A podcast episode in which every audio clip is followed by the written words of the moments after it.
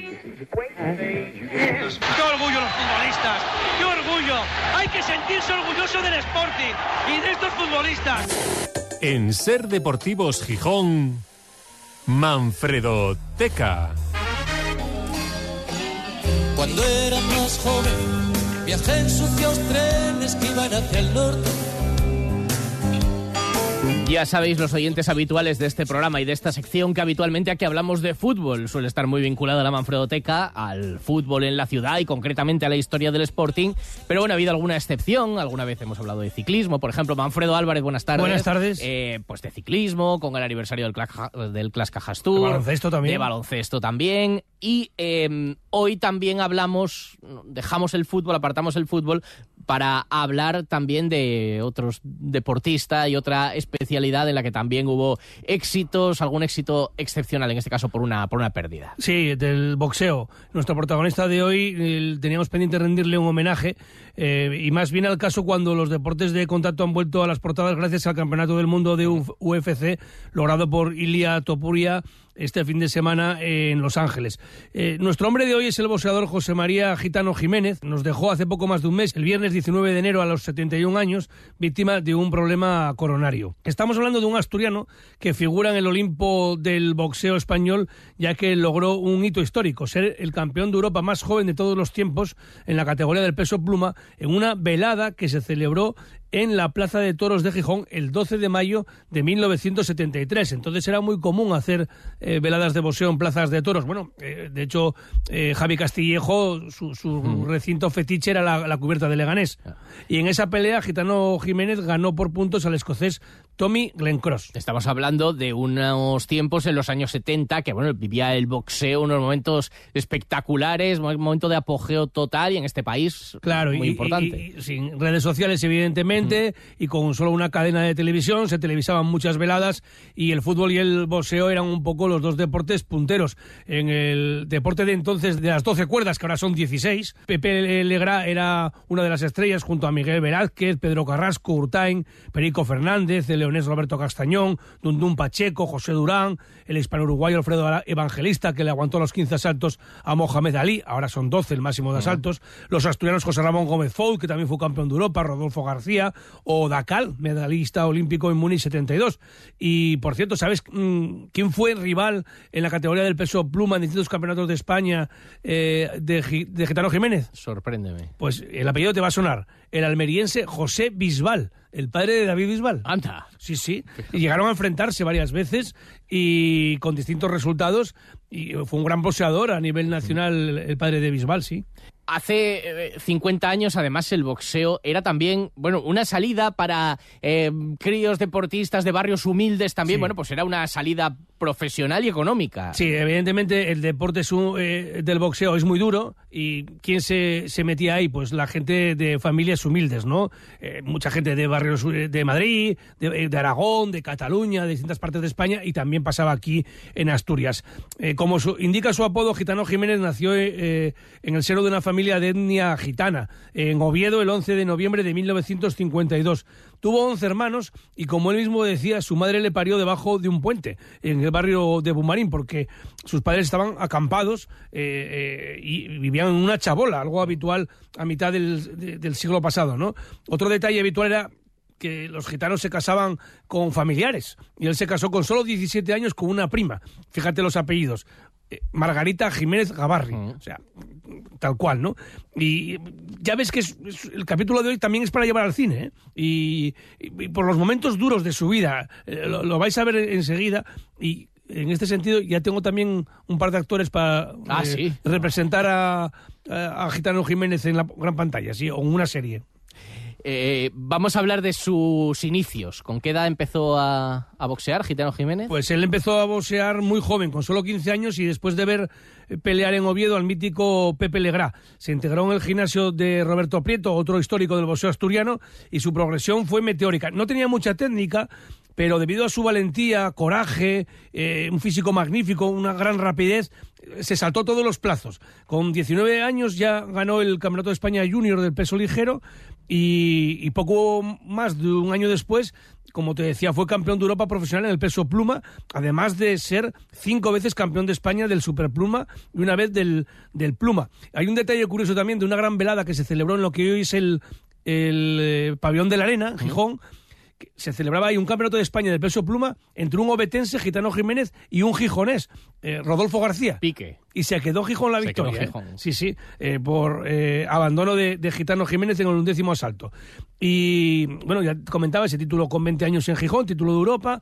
Defendió dos veces el título con éxito en Madrid frente al francés Daniel Bermeder y en Zaragoza ante el italiano Elio Cotena. Le derrotó por KO en el último asalto, pero fíjate, fue el propio italiano quien le arrebató el título en, en Nápoles eh, al ganar eh, por, por KO al, al asturiano Gitano Jiménez. Su última pelea como profesional fue en Brasil con una derrota a los puntos. Y después del deporte, después del boxeo, su vida, ¿cómo fue? Bueno, pues ya os comentaba que la vida de Gitano Jiménez fue muy dura, excepto en ese paréntesis de éxito en el que también ganó dinero en, en el mundo del, del boxeo. Eh, no tenía estudios, comenzó a trabajar de, de guaje con el padre repartiendo carbón por Oviedo cuando todo el mundo tenía una cocina de carbón en casa. carbón, claro. claro. Hizo también de peón, de albañil, todo lo compaginaba con los entrenamientos de boxeo y mm, bueno, llegó a tener una gran popularidad con una imagen muy marcada. ¿Te acuerdas de aquellas películas del Torete y, y de, de gitanos famosos, de- sobre todo del mundo de la música? El pelo largo, guapete, claro, estilizado, muy delgado de- del deporte. Y bueno, la verdad que acabó ganando menos dinero que sus intermediarios. También muchas veces era lo que pasaba en el mundo del, del boxeo. Con 27 años comenzó a trabajar en la mina, en el lavadero mie- mierense del Batán, en Unosa. Y su mujer tenía un puesto de ropa en el mercado del Fontán, en Oviedo, que creo que sigue regentando una hija suya. Pero, pero fíjate lo que es el mundo de, de- de la tragedia de aquellos años. Vio morir a cuatro hijos, o sea, a dos de sus. Vio morir a dos de sus cuatro hijos y, y en la década de los 90 pasó casi tres años en la cárcel por un delito de tráfico de drogas. Siempre mantuvo su inocencia y posteriormente el Tribunal Supremo anuló toda la causa y, y canceló una condena de 14 años. Pero él nunca pidió una indemnización. Fíjate, o sea, fue un indulto prácticamente y, no- y él dijo que bueno, que, que para adelante.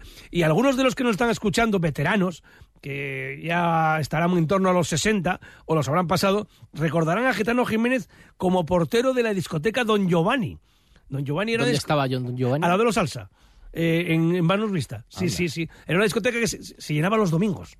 Fíjate, Sí, alguna sí, gente que a sí. lo mejor no lo ubicaba Claro. como deportista y lo podrá Ah, recordar. no, pero de eh, aquella sí, todo el mundo sí, sabía bueno, que era él. aquella, bueno, sí, era- Claro, es como que- si, si, si está famoso. Poli Díaz, eh, ¿sabes? De tu portero en una discoteca. Y luego sí siguió de alguna forma vinculado muchos años al, al deporte, al, Sí, al boxeo. ah, Sí, de- después de que él dejara la mina y dejara un poco el trabajo, en 1999 quiso volver al boxeo como entrenador. Y uno de sus pupilos fue nuestro campeonísimo Aitor Nieto, que ya nos El escucha. gran Aitor Nieto. ¿Qué tal, Aitor? Muy buenas.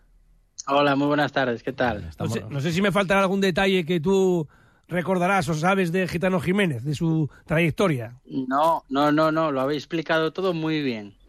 ¿Y tú cómo le recuerdas, Aitor? Bueno, pues yo lo recuerdo, a ver, es una bellísima persona, es una bellísima persona. Él, ya te digo, si, si podía quedarse sin algo, con tal de que te pueda ayudar a ti, él se quedaba sin, sin él. Eh, Yo tengo ido, claro, yo estuve con él entrenando ocho años. Fíjate. Yo empecé con 16 años en boxeo y debuté con él con, con 20 años. Y durante esos cuatro años antes de debutar yo íbamos a un montón de veladas y me sentaba siempre al lado de él y me explicaba cómo, cómo sería un combate, cómo, cómo, cómo hay que hacer y tal.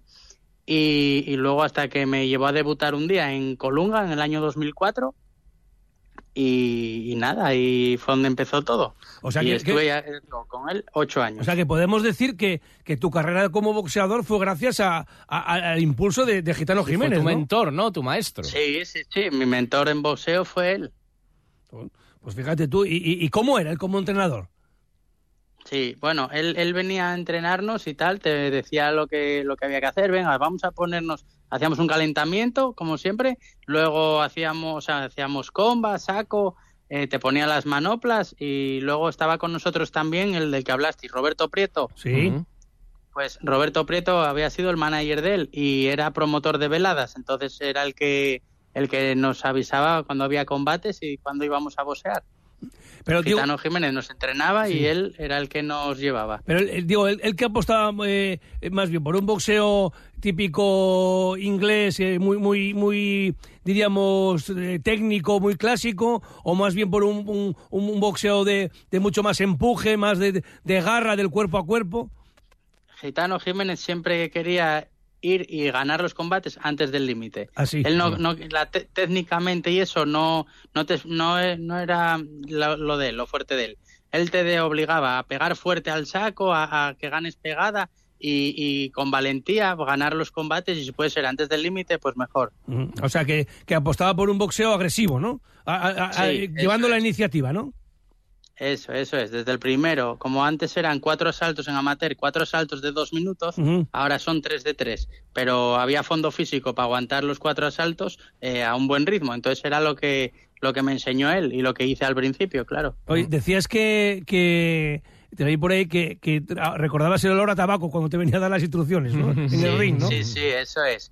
A lo mejor en el minuto de descanso él venía a darte agua, a quitarte el bucal y eso, y que recuperaras. Y siempre que venía con la mano a quitarme el bucal, el olor, el olor a tabaco de la mano de... Te mataba. Además era una mano amarillenta ya de, del humo que ya se le veía. Sí, sí, sí. Y fíjate, ya habla- Sí, hablabas, hablabas de su carácter, buena persona, y eso que con el repaso que nos acaba de hacer Manfredo, fue una vida de película eh, y una vida complicada también, ¿eh?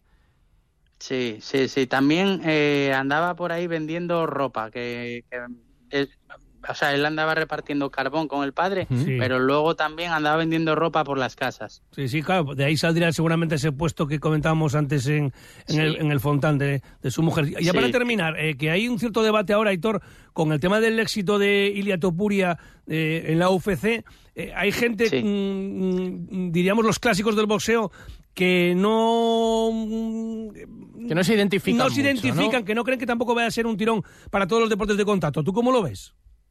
No, para todos sí. Yo, yo por ejemplo, que tengo un gimnasio, eh, el lunes ya venía gente nueva, además, ya no solo para boxeo, sino para lo de la UFC, MMA, Sí. que es- tenemos clases también, y ya vinieron cuatro esta semana a apuntarse a MMA. Ah, sí, o sea, inmediatamente después de ver, y hay gente que ya se interesa por, parti- por, o sea, por, por- Sí, por- por- va entrenar. por modas. Yo estoy de acuerdo, sabes que soy muy aficionado al boxeo.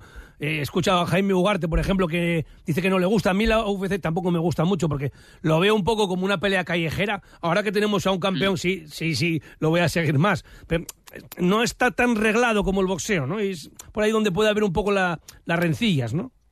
Mm.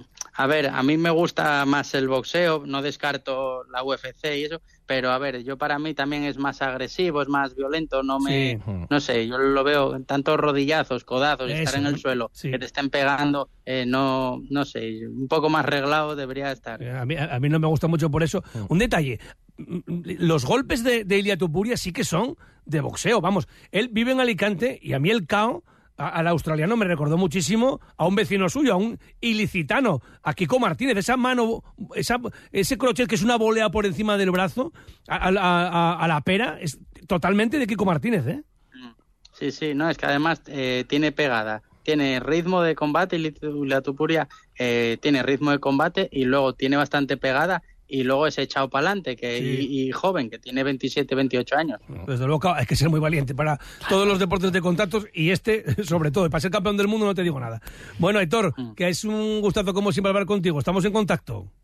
Muchas gracias. Gracias, Aitor. Un saludo. Aitor Hasta Nieto, luego, hasta luego. premiado en la gala del deporte. Sigue su trayectoria Sí, deportiva hombre. y que también sigue vinculado a- al boxeo, que entrenando ahí a nueva gente. Y como- fíjate el dato, ¿eh? Cuatro se presentaron esta semana Sí, sí. para querer empezar a practicar también después de, de ver la victoria Y de la sobre UFC. todo te voy a decir una cosa, sabes que ahora ha crecido mucho la sección de boxeo en el grupo Covadonga y se apuntan muchísimas mujeres, ¿eh? Ah, sí, sí, sí, Muchísimas. también hay un y muy jóvenes. Importantísimo. Bueno, y ahora en el tramo final me dijiste, Sí. al final quiero el Manfredo director, Sí, porque sí. ya tienes en mente, Sí, sí. tú ya piensas en Manfredo La Teca, la película. película. La y película en o este la caso, serie, la película o la serie eh, me- de, de la historia también de Gitano Jiménez. Y me lleva un tiempo, ¿eh? porque me tengo que meter en el ordenador con casting a, A buscar actores. claro, director Y de casting. He, he encontrado a un gitano Jiménez para, para hacer el papel de joven. ¿Sabes quién? El vasco Eneco Sagardoy, que tiene solo 20 años. Tengo y que buscarlo. eh, mira, es el chaval que hacía del hermano del terrorista en Patria.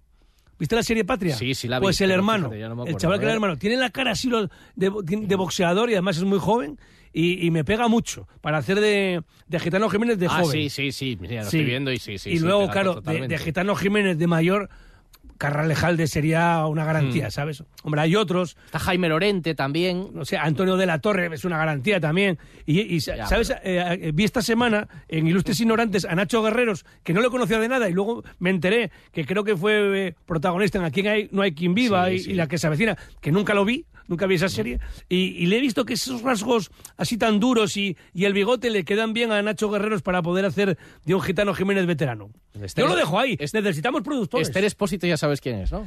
Esther Expósito. Ya tienes lo de- bueno, de la canción que es de- que no lo- después de la canción No de- sabía si el personaje existía. La canción de Dani Martín ya te has puesto al Me día. encanta la canción, ¿eh? Sí, muy pegadiza, muy pegadiza. Bueno, pues como siempre, un lujo este repaso. Hoy saliéndonos del fútbol y contando la vida de un grande del deporte de la región del boxeador Manfredoteca Gourmet, gitano sección Jiménez. poseo. Gracias, Manfredo. Hasta luego. Hasta luego.